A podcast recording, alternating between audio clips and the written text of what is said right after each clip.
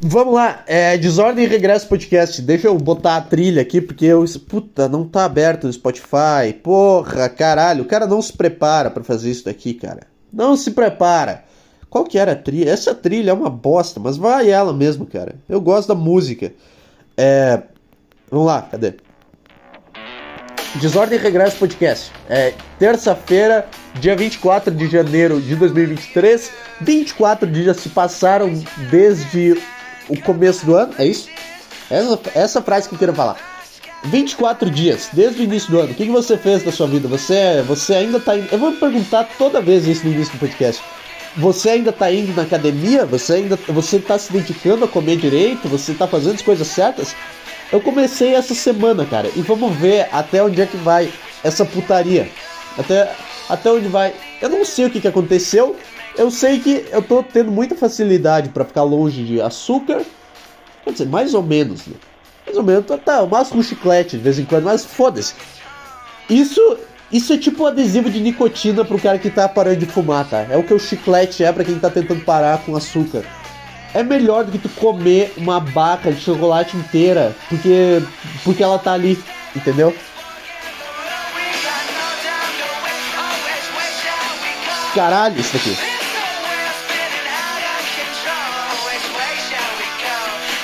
Ah, eu adoro esse álbum, cara. Álbum Cage the Elephant, da banda Cage the Elephant.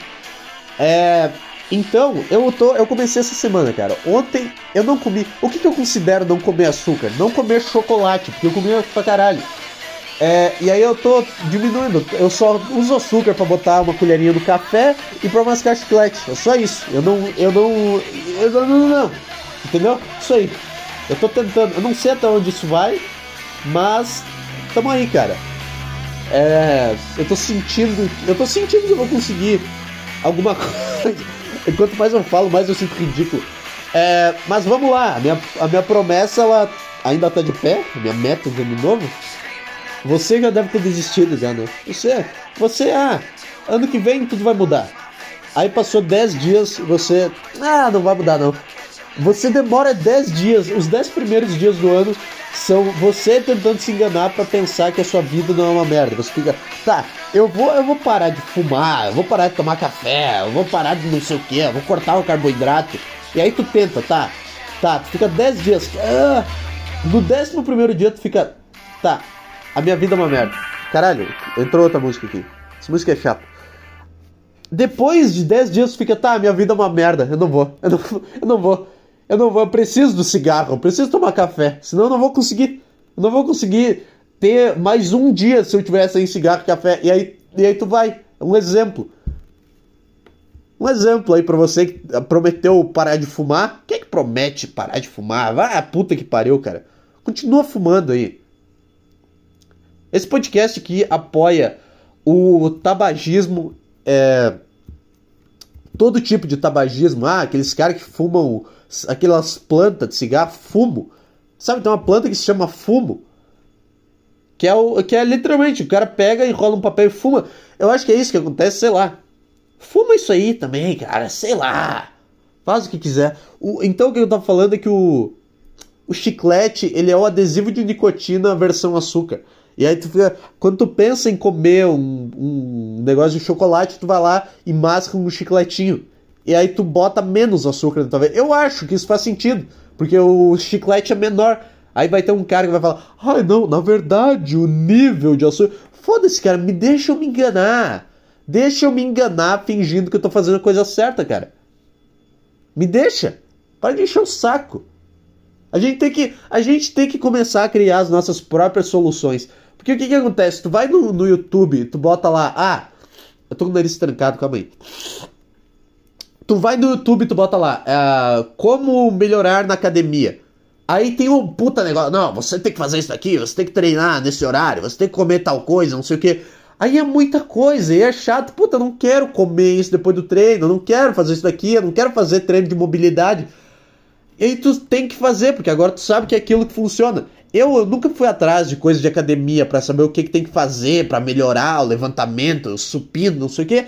Então eu crio as minhas próprias lógicas, entendeu? Na minha cabeça, eu vou lá, eu faço um exercício que tem é, quatro, é, quatro séries de 10 repetições, eu pego e eu aumento o peso na última, na última, na última série. E eu, na minha cabeça, isso tá certo. Eu não, não preciso do Paulo Musi me dizendo que, ah, na verdade, tá errado, você tem que fazer todos com o mesmo peso. Eu não preciso. Na minha cabeça tá dando certo e é isso que importa. Ah, mas você tá fazendo errado? Foda-se, cara. Eu tenho a minha realidade paralela, onde eu crio todas as condições. Eu crio. Se eu quiser tomar uma cerveja depois do treino e justificar para mim mesmo que isso faz bem, eu faço isso, cara. Sabe uma coisa subestimada?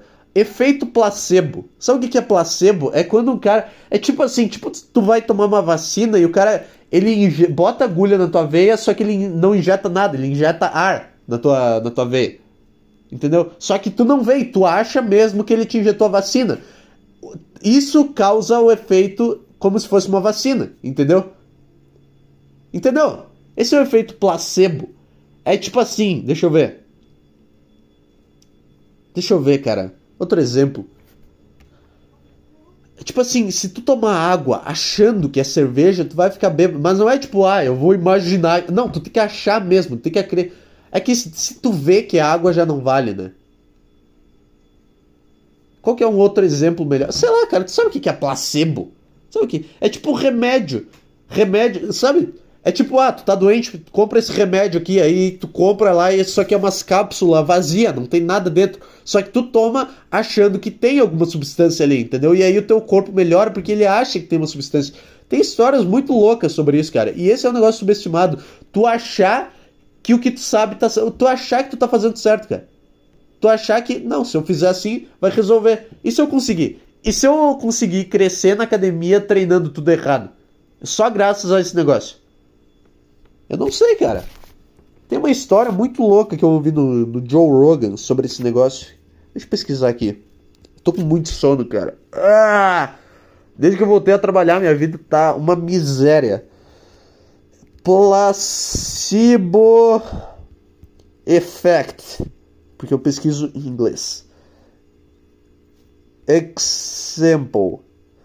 Uh, sei lá, deixa eu ver. Deixa eu ver, cara. É. Placebo. Cara, eu ouvi uma história do Joe Rogan de, de algum cara. Eu não lembro, acho que foi com o Doug Stanhope. De algum cara que ele foi parar no hospital. É, ele ouviu. Ele. Acho que foi fentanil que ele tomou. Que ele. Que é aquele negócio que mata, tipo, pode. Tem muita chance de te matar, mas é uma droga muito boa.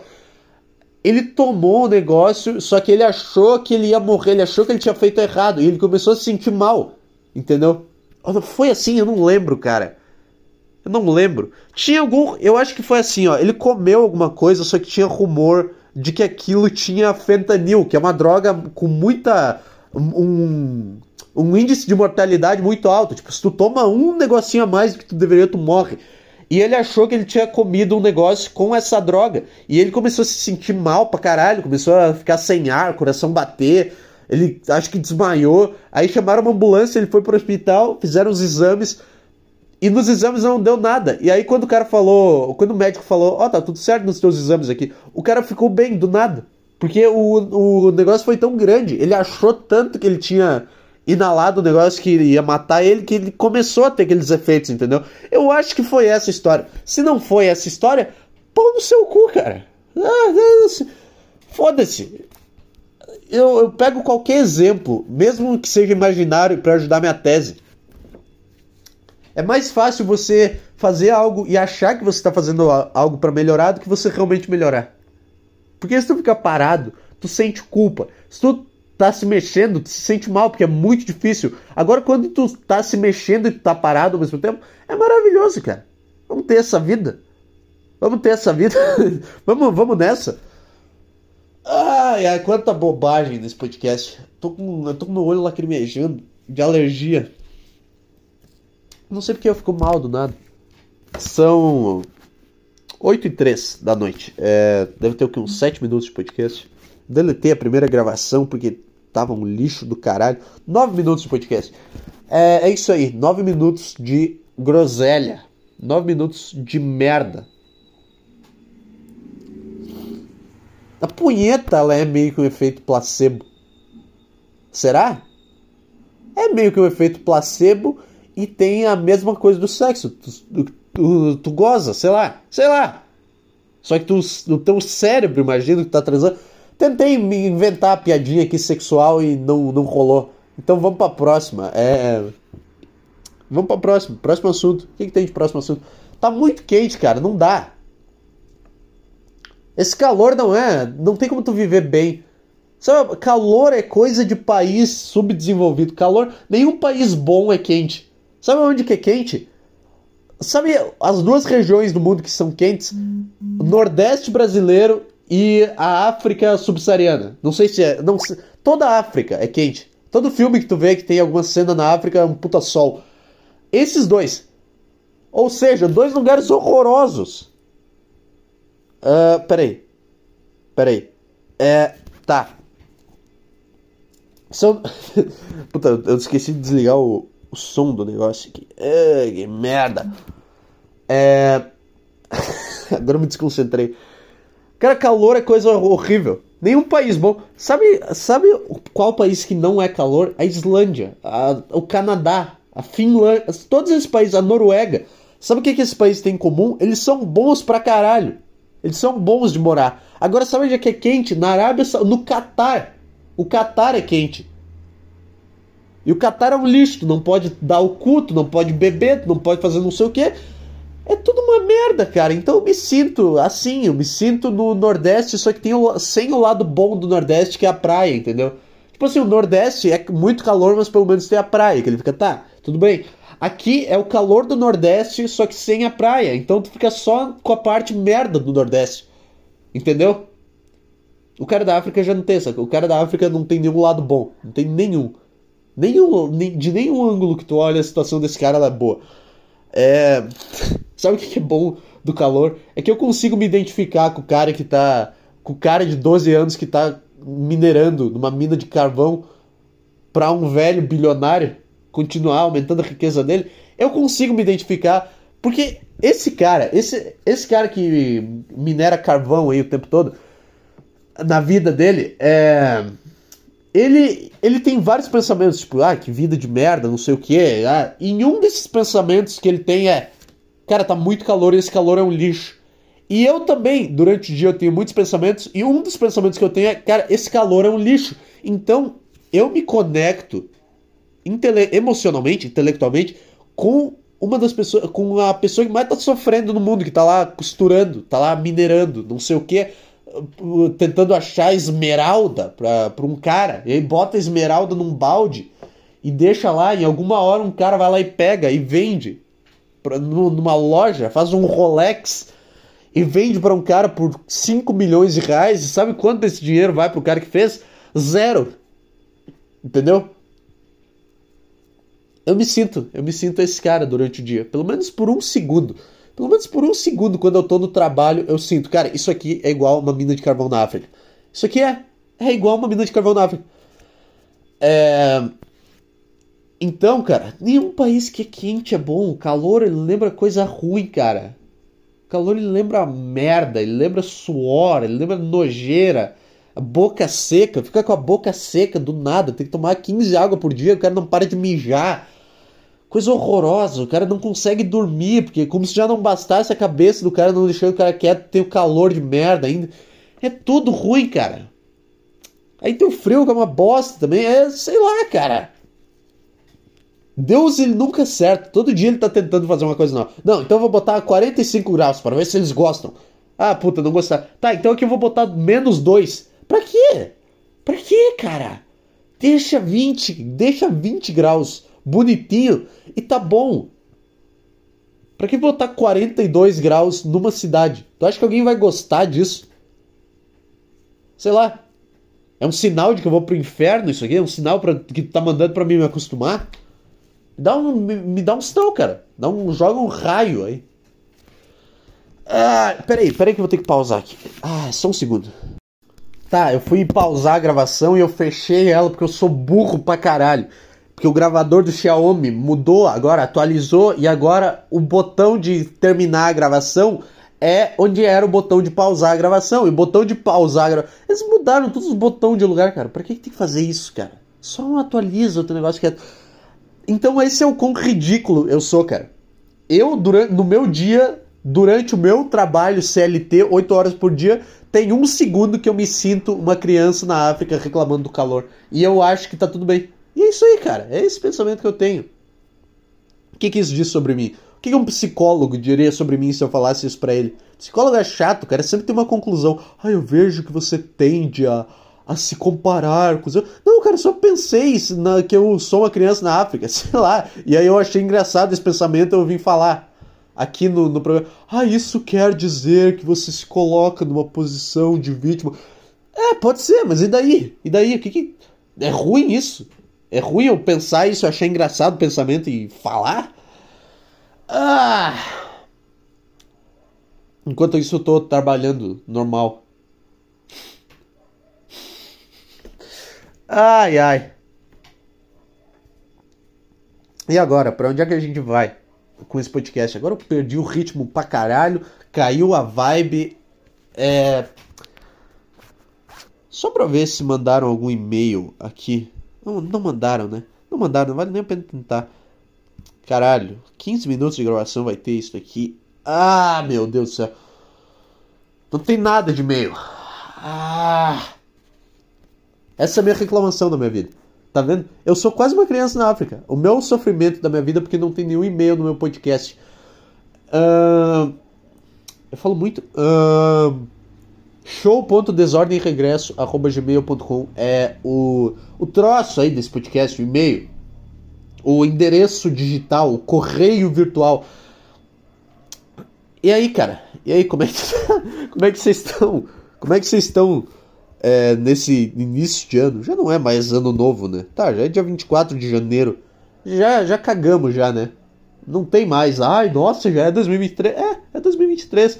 Eu vou fazer 20 anos esse ano. É, tá, tá quase aí. Em julho. Tá quase aí. É, tá quase aí. Tá mais perto. Do, eu tô mais perto dos 20 do que dos, dos 18. E é isso aí, cara. E aí, nesse momento tu vê que tu tá parado. Tá parado com, com um elefante em cima das suas costas, tu não consegue sair. Sei lá, cara, eu não sei se isso é se fazer de vítima ou o que, mas. Foda-se, é o meu podcast, que eu vou fazer? É óbvio que eu vou me fazer de vítima. uh, eu acho que vou me mudar para Porto Alegre esse ano. Eu, eu nunca sei de nada, cara. Eu não consigo planejar coisas a longo prazo. Porque eu não consigo, cara. Eu não consigo. Porque sempre que alguém me pede pra fazer coisa a longo prazo, ou eu penso, ah, tá muito longe, ou, é, ou tipo, é impossível, ou, ah, eu não vou estar tá vivo até lá. Eu, sabe, eu tenho uma tremenda dificuldade para me imaginar daqui a cinco anos. Sabe quando perguntam, ai, aonde você se vê daqui a cinco anos? E daí o cara responde, ah, eu me vejo como CEO da empresa. Eu não consigo me ver daqui a seis meses, porque eu sempre acho que eu não vou passar dessa semana. Eu tô sempre achando, cara, se eu não me matar essa semana, vai ser uma loucura. Aí eu não me aí, caralho, não me matei. Agora eu, eu podia ter feito um avanço na minha vida nessa semana que eu não me matei, mas eu tava muito preocupado em me livrar dessa merda, desse sentimento. E aí agora tem mais uma semana, mas puta, dessa semana eu não vou conseguir. Essa semana eu não vou conseguir passar, aí bota a mão na testa. Ah, meu Deus do céu. Aí quando tu vê, passou a semana. Ah, caralho, consegui passar a semana. E assim tu vai, cara. E quando tu vê, passaram anos e tu não conseguiu fazer nada porque tu tá sempre focado em continuar vivo tá sempre focado em não surtar, cara. Em não cometer uma loucura. Tu tá sempre nessa, né, nessa vibe. E tu não consegue planejar coisas para daqui a seis meses. Não consegue se enxergar daqui a cinco anos. Eu não sei. Às vezes eu tô mal de saúde, às vezes eu só tô mal da cabeça, mas eu sempre acho que eu não vou chegar até o ano que vem vivo. Eu sempre acho isso, sempre tenho essa sensação de que eu vou cair duro um dia. E aí eu não, eu não consigo me ver daqui a 5 anos, e aí eu não consigo planejar coisa a longo prazo. E o cara tá com 20 anos nas costas e tá morando com o pai e com a mãe. E tá na bosta, e tá e não tá fazendo nada, cara. Sabe?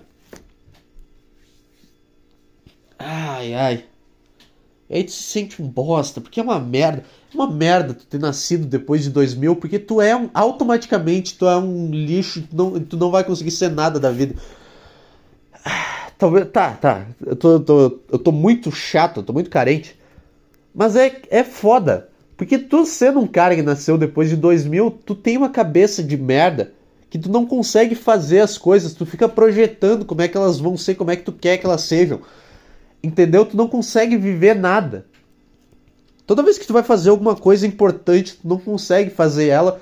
Tu fica pensando em como tu quer que ela seja, tu fica pensando no que que tu vai fazer quando tu chegar lá, no que que tu vai falar quando tu chegar lá. Eu tô com uma vontade de arrotar, cara. Eu tô com uma vontade de arrotar. Calma aí, calma aí que vai vir. Nossa, foi ruim esse arroto, hein? Deu pra escutar o som da minha alma. Deu pra escutar o som de algum órgão que não tava funcionando. Eu, eu não consigo viver, cara, normalmente, sabe? Esse é um negócio que eu não, eu não consigo me dar bem com mulher, mas não é porque, ai, tem medo de mulher. É porque eu, eu tô sempre dentro da minha cabeça e eu tô sempre planejando como que eu quero que seja o negócio. E aí eu fico pensando, tá, o que que eu vou falar? Eu vou sair com essa mulher, o que que eu vou falar pra ela? O que que eu vou falar? E aí quando eu vejo, eu tô criando um cenário na minha própria cabeça que a mulher que eu tô saindo me odeia e ela, sei lá, me, vai embora e eu fico mal pra caralho e, e aí eu fico mais puto aí. Eu fico criando cenários horríveis, entendeu? Entendeu? Cenários onde eu saio com uma mina, eu tô saindo, eu tô andando com ela e ela é atropelada e eu fico me sentindo culpado a vida inteira porque ela morreu quando tava comigo. Eu crio isso na minha cabeça e sem nem perceber, cara. E quando eu vejo, eu tô num mar de merda. E eu fiquei mal uma hora por coisas que não nunca aconteceram e nunca vão acontecer. E quando não é isso, é depois. Quando, porque quando é, isso é uma merda, mas quando é depois também é uma merda. Tipo assim, domingo eu fui no. Domingo não, sábado, eu fui no. Eu falei na gravação passada, né? Isso, tá. Peraí, eu tenho que me contextualizar aqui porque eu gravei duas vezes, eu vou falar a mesma coisa que eu falei no outro podcast. Eu fui no jogo do Grêmio sábado, Grêmio e Caxias aqui na cidade vizinha aqui. É, fui eu e uma garota nesse jogo. E sei lá, sempre que eu saio com alguém, não necessariamente uma mulher, mas principalmente, eu me sinto na. Eu sinto como se eu tivesse obrigação de ser do caralho, entendeu? E aí eu fico pensando, tá, como é que eu. O que, que eu tenho que fazer pra ser do caralho? E aí eu fico criando cenários na minha cabeça. E aí tá, sábado eu fiz isso e eu percebi que eu tava fazendo isso. Eu falei, cara, eu vou parar de pensar, eu vou pensar sobre qualquer merda. Eu vou pensar sobre qualquer merda. E aí eu, eu pensei essa ideia de que país quente é ruim. Eu comecei a pensar sobre o calor. Eu percebi, tá, eu tô, eu tô vivendo na minha própria cabeça, eu vou. Eu não vou conseguir, sei lá. Eu não vou conseguir ser espontâneo, entendeu? Eu não vou. E aí eu tive isso. E aí eu consegui. Eu consegui estar presente no momento, desde o momento que a gente pegou o Uber até o momento que a gente voltou para casa. Eu consegui. Sair da minha própria cabeça, parar de pensar e só viver. Entendeu? Só que aí depois, cara é tão patética essa história. Esse, isso aqui é só reclamação de um, de um millennial de merda. E é isso aí, cara. Aí depois, o que, que aconteceu? É. Tá aí, a gente veio de Uber, de volta aqui do, do estádio. Aí ela foi pra casa dela, eu fui pra minha casa.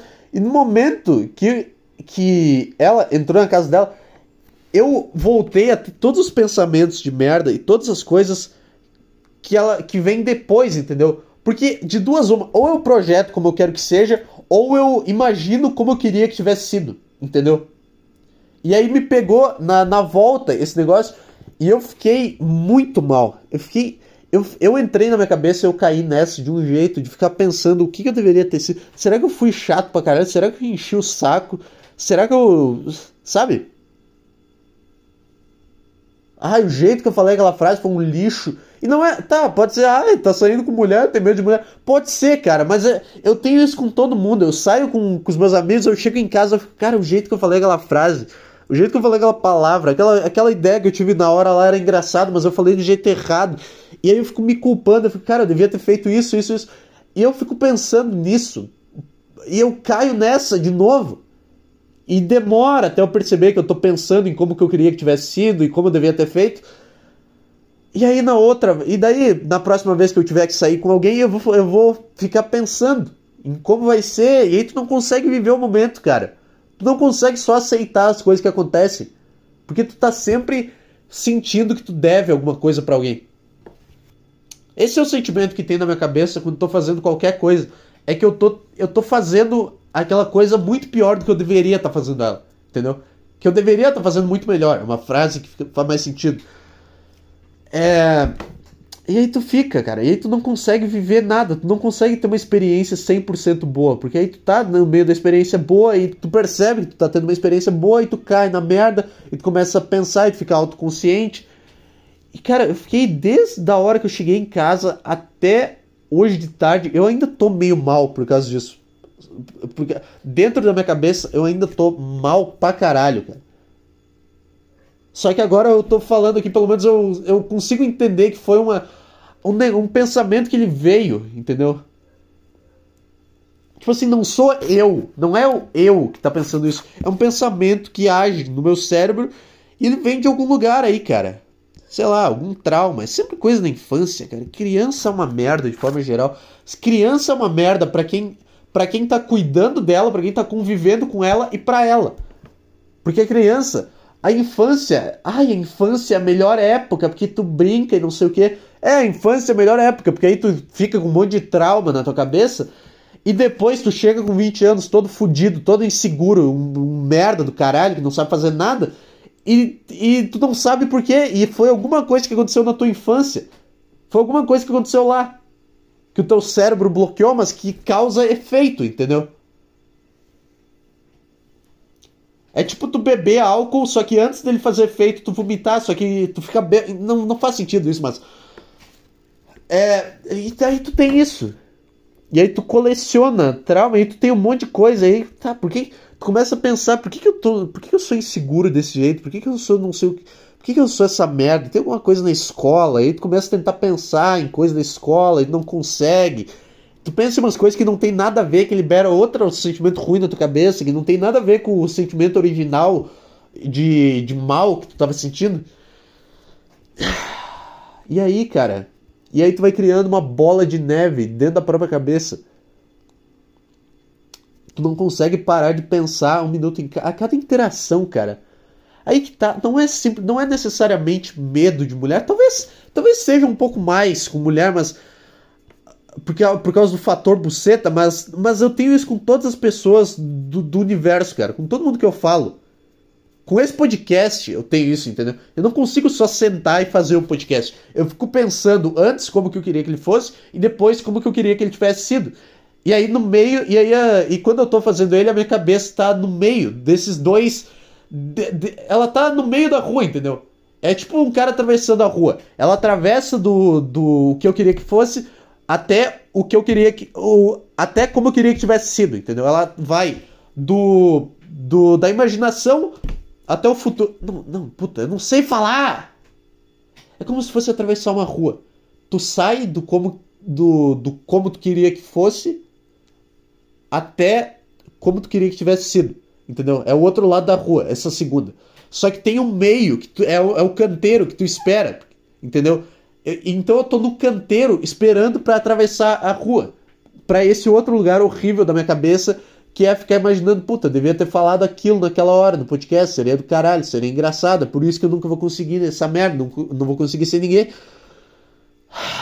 E aí, nenhum sofrimento que tu tem é por coisas que aconteceram, é tudo coisas que tu criou baseado nas tuas inseguranças, em alguma merda que aconteceu contigo, só que tu age como se aquilo fosse real tu age como se alguém tivesse te odiando, tu age como se tu tivesse sendo abandonado por alguém, sendo que tu tá pensando, cara. Tu tá só pensando. E aí tu não consegue. Caralho, tem uma mosca aqui, ela tá me dando vontade de pular da janela, cara. É mais fácil eu me matar do que eu matar uma... É muito difícil matar mosca, cara. Quando eu vejo uma mosca, eu penso, tá, eu desisto. Eu desisto. Eu vou sair daqui. Tu, tu conseguiu, cara. Eu não vou conseguir nunca matar uma mosca. Esse é o, essa é uma grande frustração da minha vida. Eu vejo caras. Uma, o meu pai tem uma habilidade tremenda para matar mosca. Meu pai, ele pega assim. O meu pai, ele olha uns 5 segundos assim, a mosca tá no ar, se movimentando. O meu pai, ele olha 5 segundos pra mosca e do nada ele dá um puta, uma puta palma, assim. Ele dá uma puta palma, dá um puta barulho. E quando ele abre a mão dessa palma, cai uma mosca morta. Eu fico, caralho, que foda! Isso é uma habilidade foda. Aí quando uma mosca pousa em mim, eu vou tentar matar, eu chego com a mão perto e ela voa. E ela pousa em outro lugar de mim. E ela fica voando. E aí eu fico só com raiva. Então quando tem uma mosca perto de mim, eu, eu penso, tá bom, tu ganhou, cara. Tu, tu é apelão pra caralho. Não tem como, cara. Não tem como. Não tem como botar. É mais fácil eu pular dessa janela, só botar meus pés para pro alto e inclinar meu corpo para frente. Do que, do que uma mosca, porque uma mosca eu não posso nem botar ela para fora, eu tenho que contar com a boa vontade dela. De sair da minha casa, cara. Entendeu? Entendeu o que eu tô falando? eu tava falando sobre é, viver dentro da própria cabeça e. Nossa, baixou o clima do nada. Tava engraçada a ideia da mosca, cara. Tava engraçada a ideia da mosca. Pera aí que eu vou tomar uma água.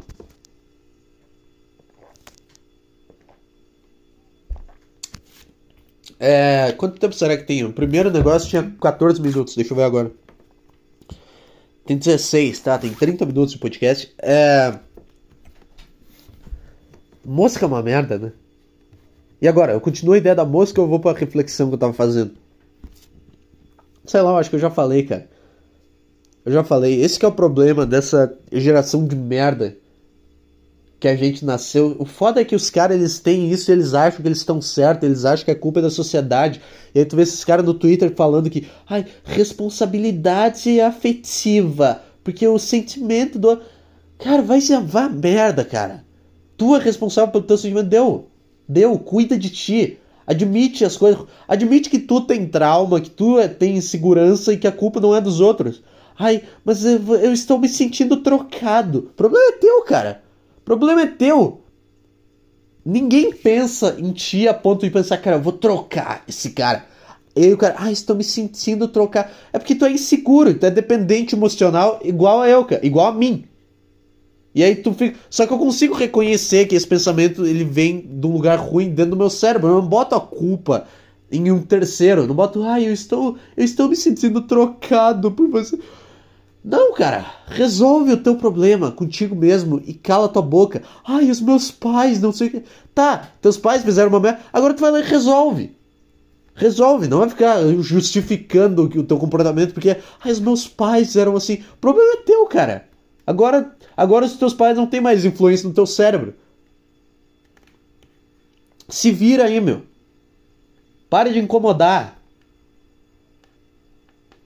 Todos esses problemas. Ai, relacionamento abusivo. Tem um cara do BBB, né, que estão falando.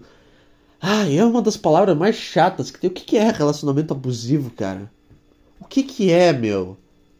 Ai, esse cara é abusivo. E daí, cara? Aí tu para de, de sai dessa. Tu para, termina com ele. Se ele tá te prejudicando, tu sai.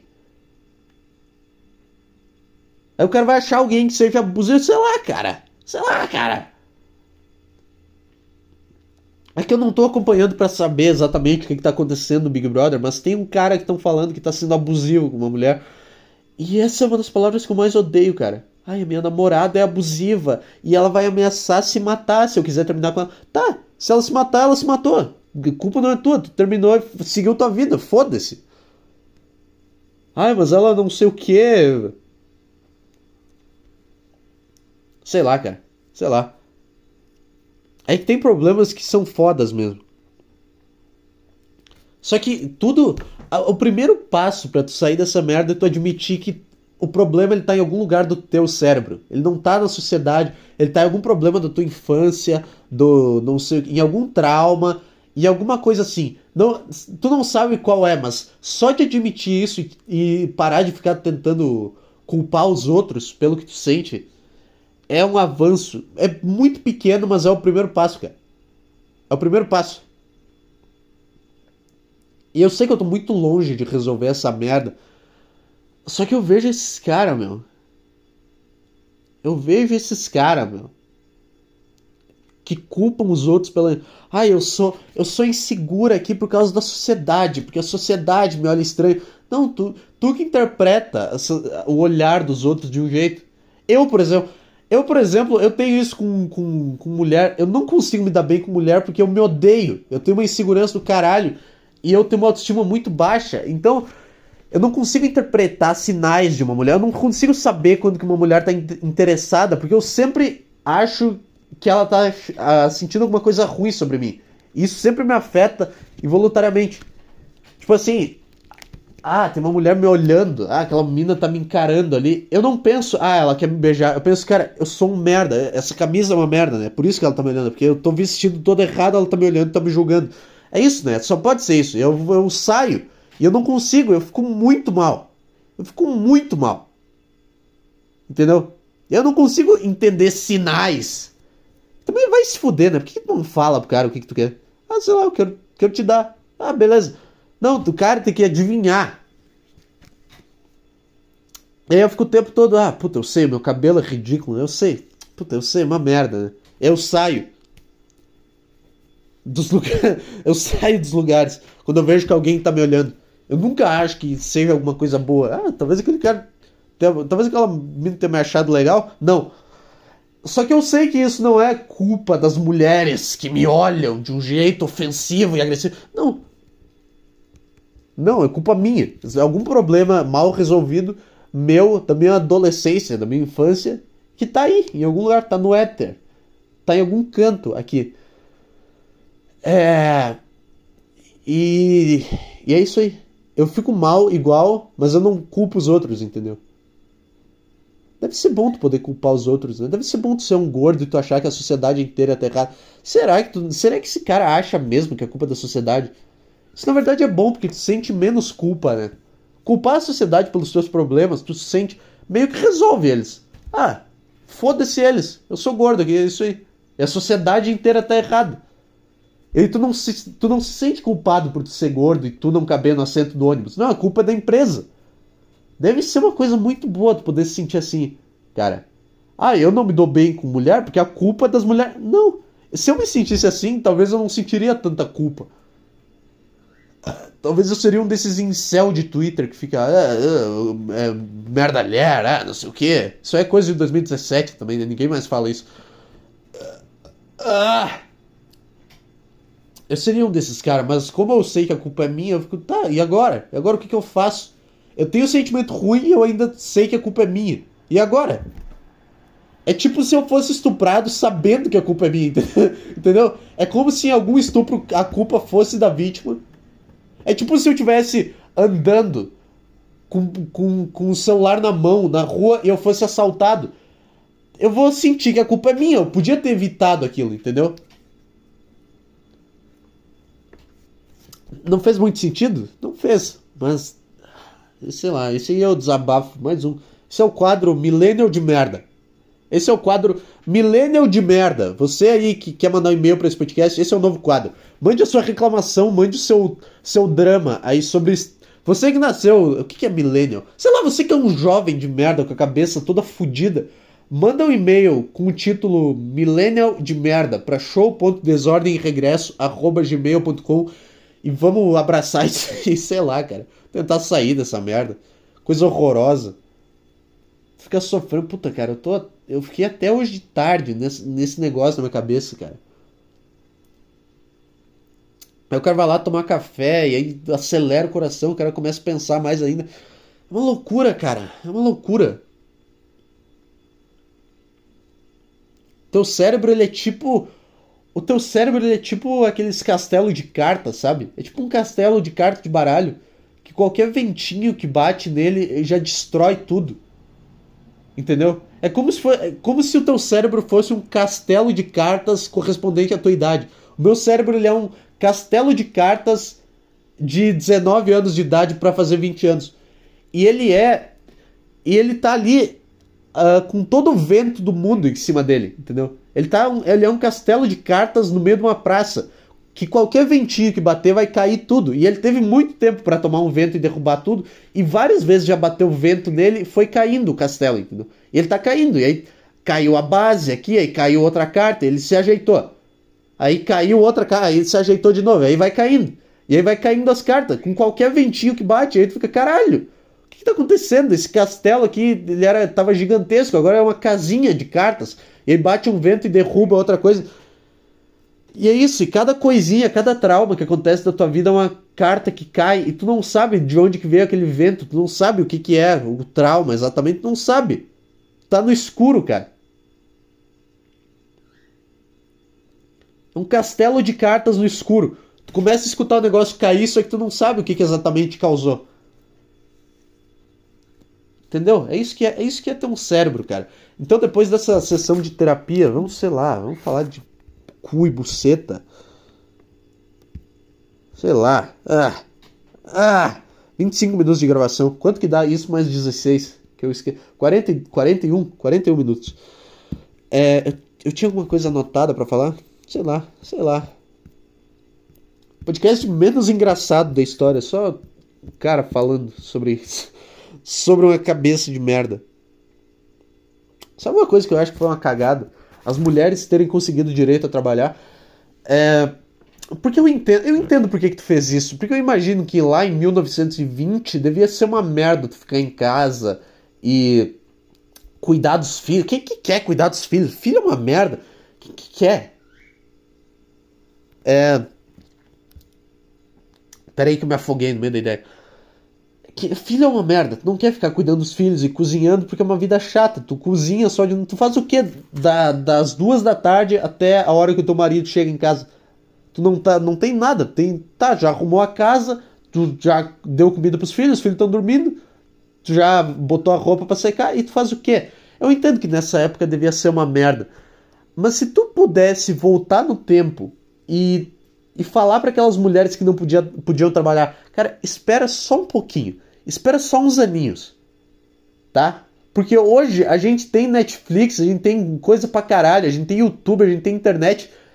E e se as coisas tivessem continuado do jeito que elas eram, as mulheres elas poderiam ficar em casa o tempo todo. A mulher, sabe, você que é mulher e tá reclamando que você não consegue terminar de ver uma série porque não tem tempo, agradeça ao feminismo, porque se, se você não tivesse que trabalhar, você conseguiria ver Black Mirror inteira numa tarde. Só que agora não, agora tem que ver um episódio e dormir porque tu tem que trabalhar amanhã, porque alguma mulher ficou cansada de ficar em casa o dia inteiro, com razão, e agora tá aí, porque elas não tinham como saber. Se eu pudesse voltar no tempo, eu ia para a primeira mulher que veio com essa ideia de querer trabalhar e revolucionar o mundo, eu ia falar, cara, só espera. Só espera. Tá, a tua vida vai ser uma merda aqui, mas vai valer o sacrifício, tá? Espera 100 anos, sei lá, 1920, eu falei, 2020. Espera até 2020 que tu vai ver o que, que vai acontecer, tá? Vai estar tá tudo bem. Vai estar tá tudo bem. Tu vai ser a melhor coisa do mundo. Tu não vai nem pensar em querer trabalhar. E elas fizeram essa merda. E agora elas se fuderam. Agora, ah, não, vai trabalhar. Queria terminar de assistir o Breaking Bad, tu vai levar dois meses, porque tu não vai conseguir. Vai ficar trabalhando o dia inteiro. Se, tu só pudesse avisar, se tu pudesse jogar um bilhete na casa dessa mulher que deu essa ideia de começar a trabalhar, só escrever assim, ó, Netflix. Só isso. E, pro, e voltar ela não ia entender a mensagem, né? É igual o ET. O cara nunca entende a mensagem do ET. Mas eu ia tentar, cara. Eu ia tentar fazer essa. Porque eu sou muito feminista. Então eu quero dar a melhor vida para as mulheres. Que é o quê? Ficar em casa assistindo Netflix. Que é o que se eu pudesse eu faria isso. Eu faria isso. Sem, sem remorso algum. Só que eu não posso, cara. E vocês tiveram a chance. Vocês tiveram a faca e o queijo na mão. Só que vocês não quiseram esperar. Sabe por quê? Porque a mulher é inquieta, entendeu? Porque a mulher em 1920, ela ficava em casa sem fazer nada. Sei lá, algum momento ela terminava todas as coisas da casa e ela ficava entediada. A mulher ela não consegue ficar entediada, cara. Se fosse o contrário, se fosse os homens que tivessem que cuidar dos filhos, cuidar da casa, fazer comida, lavar louça e estender a roupa do varal o cara ia fazer isso rápido e ele ia terminar cedo, ele ia sentar no sofá e ele ia ficar olhando pro teto, não ia nem ficar vendo televisão ouvindo rádio, ele ia ficar olhando pro teto, tendo o melhor tempo da vida dele, tendo a, a maior diversão da vida dele, o maior entretenimento que ele pode ter. A gente ia conseguir, a gente ia estar até hoje assim, porque a gente consegue se divertir com um pouco. Então começar a, a viajar olhando pro teto, aproveitar esse tédio do caralho, entendeu? Enquanto a mulher ia estar no trabalho. Eu acho que os homens não deviam trabalhar e mulher, as mulheres deveriam trabalhar. Porque o cara ele consegue ficar bem entediado. O cara ele pensa, tá, tudo bem. Eu vou ficar aqui sentado no sofá, olhando para essa parede e só, e só, tô bem aqui. Tô bem aqui só de estar sentado. Enquanto a mulher que precisa de novidade toda hora e não consegue ficar entediada, ela vai lá, trabalha, faz os negócios, aí ela chega em casa e, e daí tu faz a comida. Isso é o que todo homem quer, cara. É que os papéis estão invertidos, cara. Eu acho que biologicamente a mulher deveria ser o, o ser forte, que não sei o que, que vai pra caça, e o cara deveria ser o, o cara frágil só com a mentalidade do cara, que foda-se, tá tudo bem, tá tudo bem, eu vou ficar aqui olhando para essa parede. E aí a gente já tá assim até hoje, cara. Tu consegue imaginar alguém fazer uma revolução porque quer trabalhar? Tu, eu vou pro trabalho todos os dias, eu penso, cara, como é que alguém fez uma revolução para querer isso daqui? Como é que. Sério isso? Sério que tu fazia isso daqui por gosto? Tu quis fazer isso daqui? Eu não quis, eu nasci e eu tive que fazer. Tu, tu não, mas tipo, em algum momento as mulheres tiveram que decidir entre trabalhar ou não trabalhar. E elas decidiram trabalhar. Tem certeza disso, cara. Então eu faria isso. Eu avisaria, to eu, eu avisaria todas as líderes feministas de 1920, cara, Netflix. Ne shh, shh, tu vai entender. Só espera. Larga essa ideia, faz mais uma janta pro teu marido, espera, faz janta mais uns anos, lava a roupa, calma. Calma que no futuro a, a tua bisneta vai, vai, vai se divertir pra caralho. A tua bisneta vai, vai poder ficar em casa vendo o YouTube e jogando videogame o tempo inteiro. Era essa a ideia. e agora você, e agora todas as mulheres devem estar se sentindo, caralho, é verdade, é verdade, esse cara falou a verdade. ou não, né? Ou não, ou eu sou só um bosta. Sei lá, cara. Eu queria poder ficar em casa o tempo inteiro assistindo Netflix. Eu queria poder ficar em casa nos anos 20. Não queria ter que trabalhar na Ford, como se eu tivesse trabalhado na Ford, mas a minha família, o meu ancestral. Então é isso, cara. Agora lidem com essa cagada de vocês aí. Toda vez que vocês quiserem começar uma série, mas ela for muito longa, lembrem da Frida Kahlo, lembrem das líderes feministas aí. E é isso aí. O que, que, mais? Eu vi o documentário do Woodstock esse fim de semana. Eu sei, já tá ultrapassado, já faz uns meses que saiu isso daí. Eu só fui ver agora, porque eu sou. Porque eu sou uma. Eu sou esse cara que pensa, cara, eu não consigo ver essa série porque é muito longa. Eu não, não quero ficar acordado até tarde, porque senão amanhã eu acordo cansado. Eu sou esse cara. Então eu via lá, ah, três episódios, ah, duas horas de documentário, chato pra caralho. Aí eu sentei fim de semana e eu resolvi assistir. E, isso, e só comprovou a, a teoria de que CEO estraga tudo. Tudo que CEO bota a mão, ele estraga. Tudo que um cara de terno que tem uma empresa e que se preocupa com ações bota a mão, vira merda instantaneamente. Tudo que vira marketing.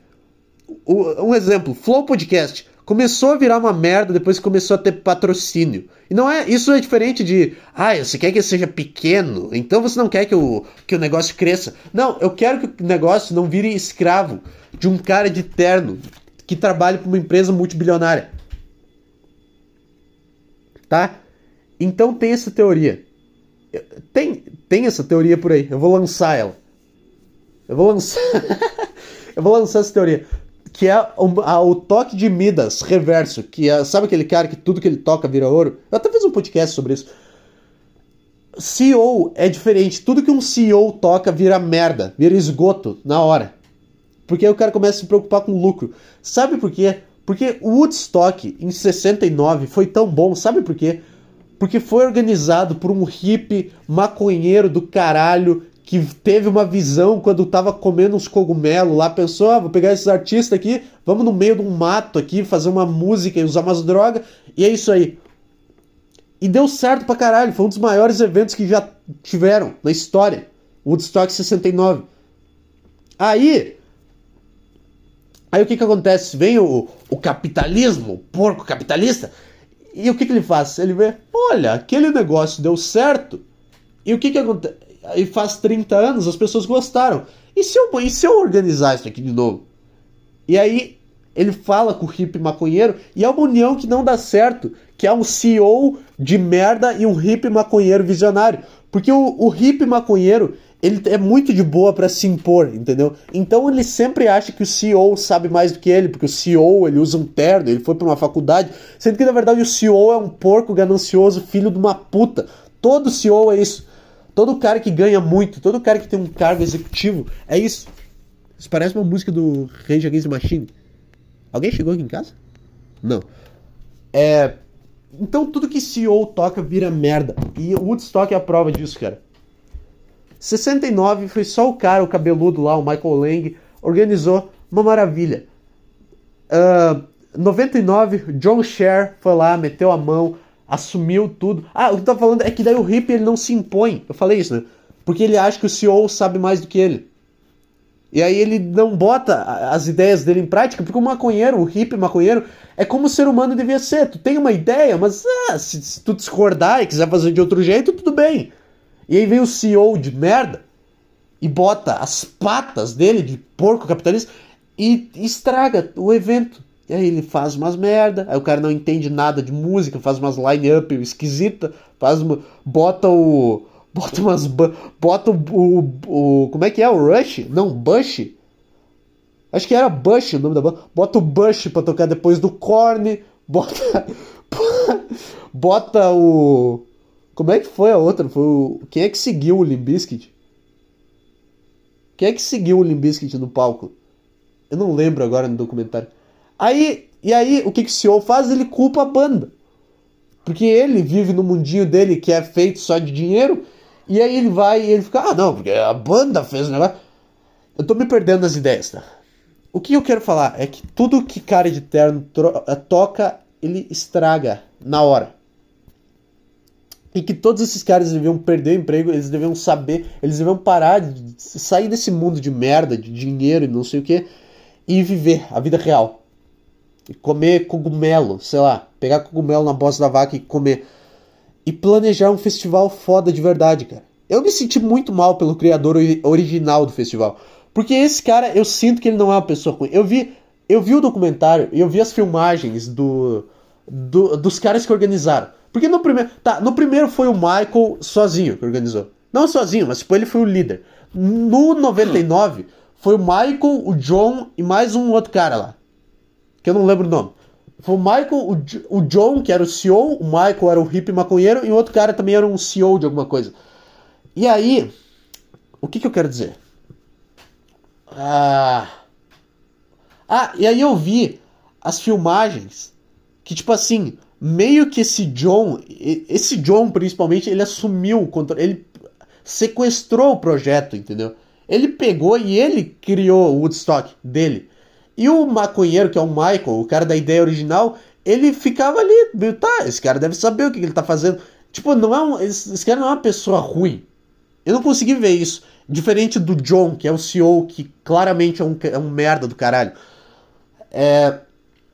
E aí ele aparecia nas filmagens e ele parecia meio que coagir. É que, porra, como é que eu falo isso, cara? Porque assim, como é que foi o Woodstock? Foi escalando a merda, tá? Primeiro dia foi, aí no sábado já deu uma meio que uma merda, só que sempre que dava essas merdas assim de briga, de não sei o que, de confusão, de gente passando mal, os organizadores, eles iam pra imprensa e eles falavam que isso que eram só algumas pessoas, que não sei o que. Só que era sempre esse John que falava, e a, quando esse Michael falava, ele falava a mesma coisa que esse John falava. Entendeu? Que o CEO. O CEO e o maconheiro, eu vou chamar eles o maconheiro ele falava a mesma coisa que o CEO, que não, foram só algumas pessoas, mas o festival está sendo um sucesso até o momento. Ele falava isso, só que ele, ele parecia que ele só estava falando aquilo porque ele não queria contrariar o CEO, que era o principal cara, entendeu? E aí, eu, e aí tava acontecendo as merda, tava gente suando pra caralho, tava dando briga, tava jogando coisa no palco no Fatboy Slim, e aí o que, que ele fazia? Ele ia pra imprensa e ele falava: não, foram só algumas pessoas, foram só alguns jovens aí que fizeram isso, alguns jovens perturbados, mas o festival no geral tá sendo um sucesso. Tipo, eles negavam que tava dando merda, entendeu?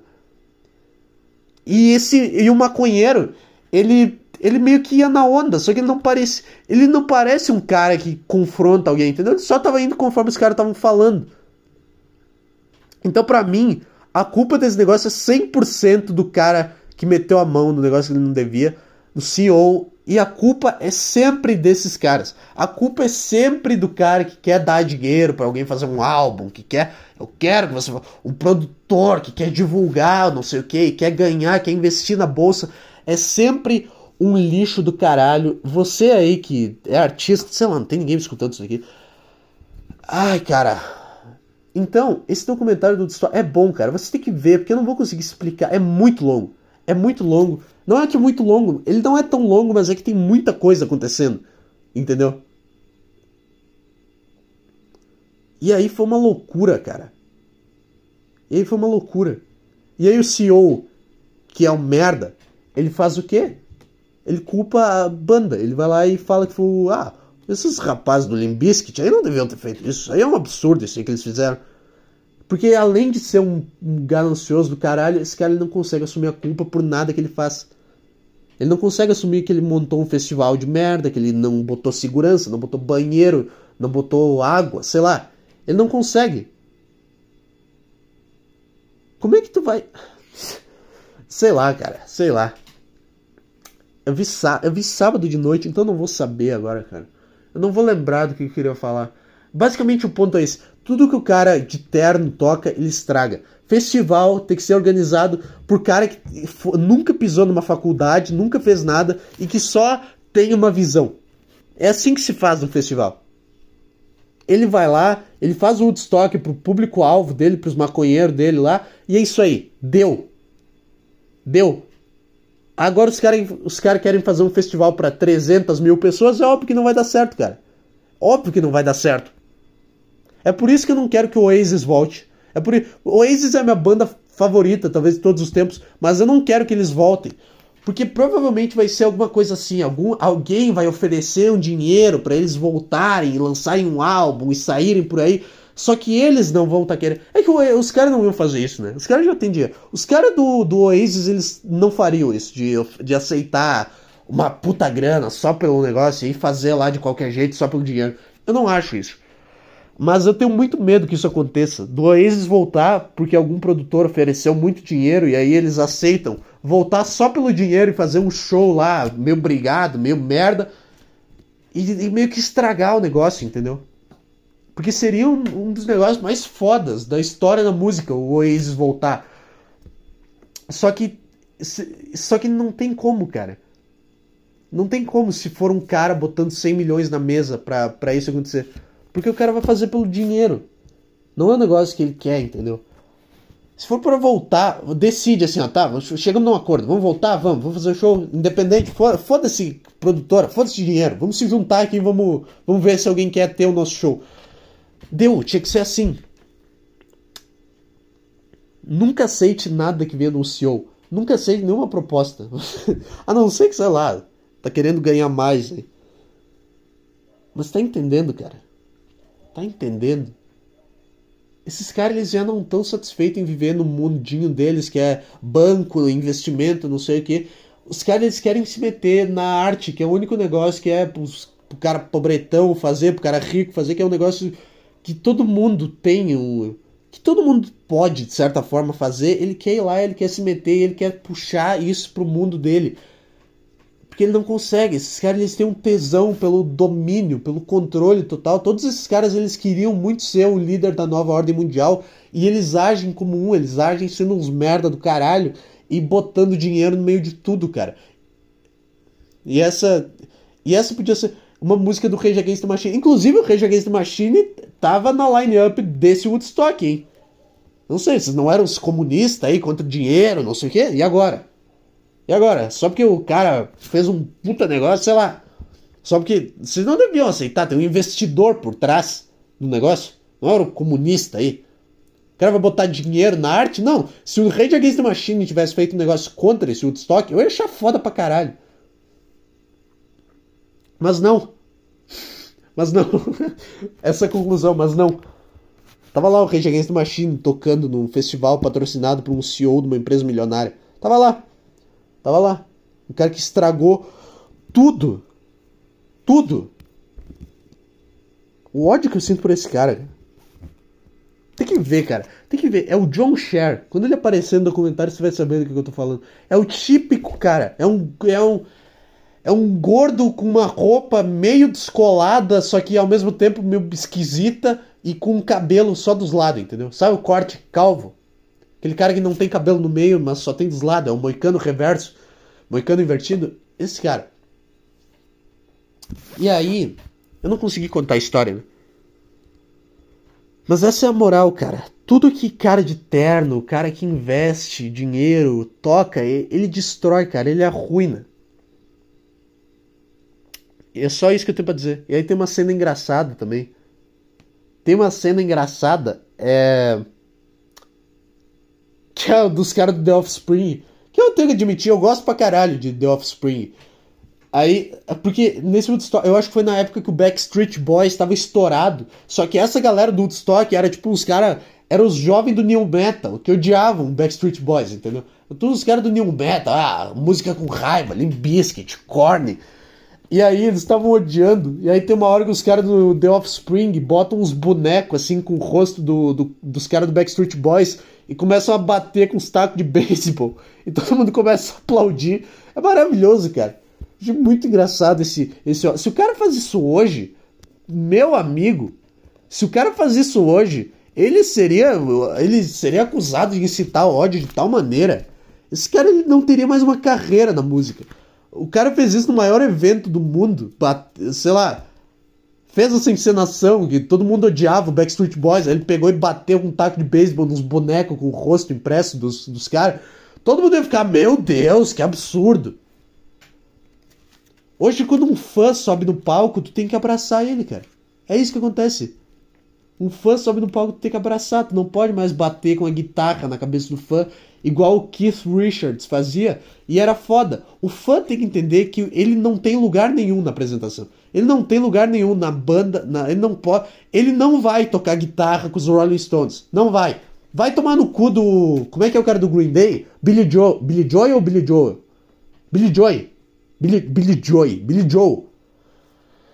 Vai tomar no cu do Billy Joe, chamando fã pra tocar guitarra no palco. Não, fã tem que ficar lá embaixo e não tem que encher o saco.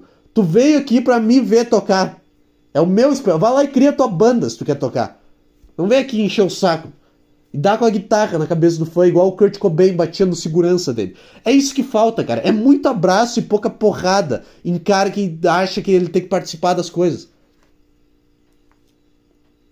Na minha época, na minha época de stand-up, cara que falava no meio do show era o filho da puta, não era o cara que era o Hoje o cara ele tem que participar do show de comédia, porque é o tempo inteiro. Ah, você é da onde, irmão? Qual é o seu nome? Ah, tem qual carro?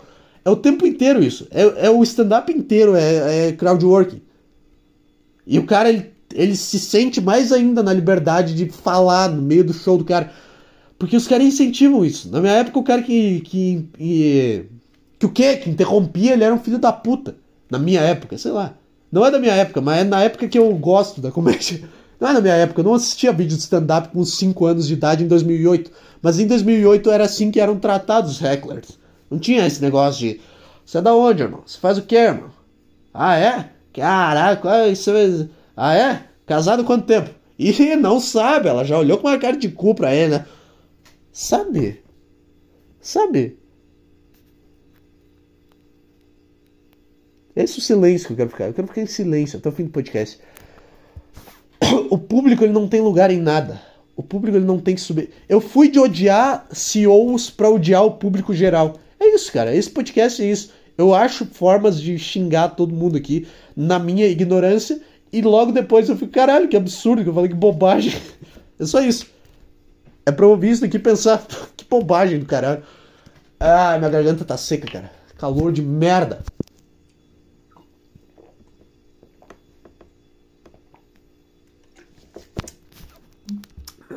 Quanto tempo tem esse podcast? 48? 49 agora, dá o que? Uma hora e cinco? Vamos lá. Eu tinha mais alguma coisa sobre o Woodstock para falar.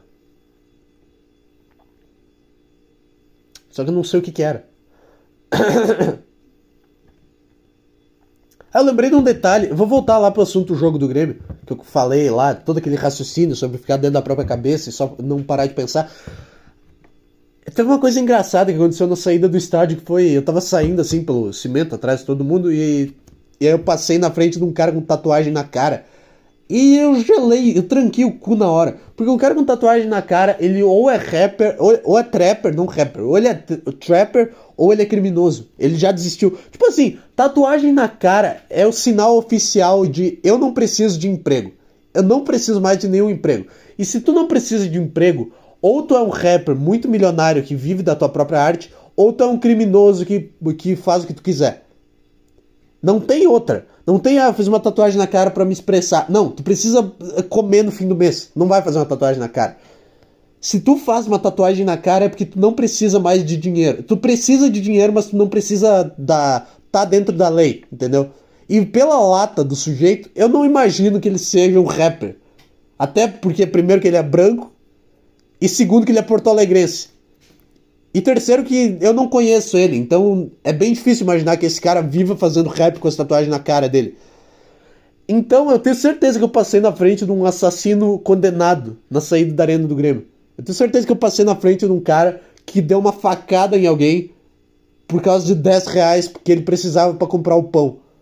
Eu tenho certeza que isso aconteceu. Eu passei na frente desse cara. Eu passei na frente. Cara, na se contar, porque a gente saiu, tinha, tinha, que atravessar a geral do Grêmio para sair. Então, atravessando a geral do Grêmio, eu tenho certeza que ali somados tem uns 200 anos de prisão. Somados ali, naquele ambiente. Eu tenho certeza. Só de olhar a lata dos sujeitos. Tenho certeza que eu passei na frente de 200 anos de prisão ali. Somados.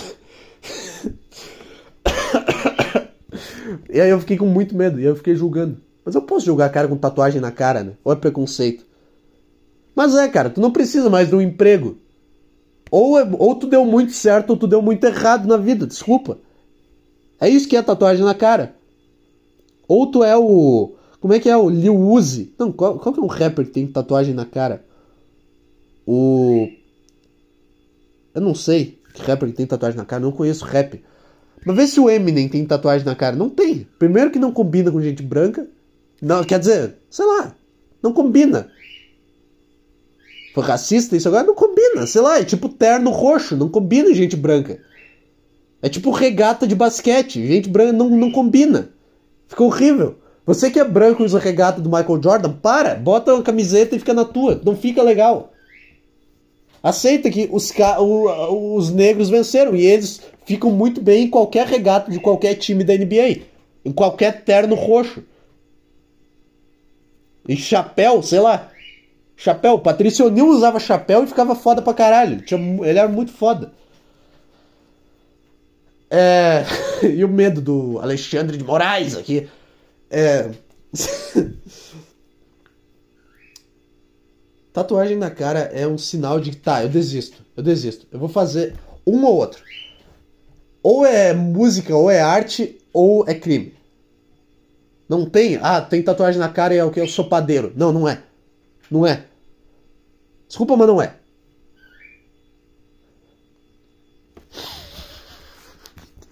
Que bobagem, né? Bobagem esse podcast. Que bobagem, essa vida toda, cara. 53 minutos tem essa, uma hora e nove tem o podcast. Acho que tá bom, né? Eu tô ficando sem voz aqui de tanto falar. Ah, foi bom, cara. Foi, foi interessante o podcast de hoje. Foi interessante, só isso que eu tenho a dizer. Uma reflexão ali que não serviu para nada, não consegui falar o que eu queria. Uns rants de merda sobre qualquer bobagem.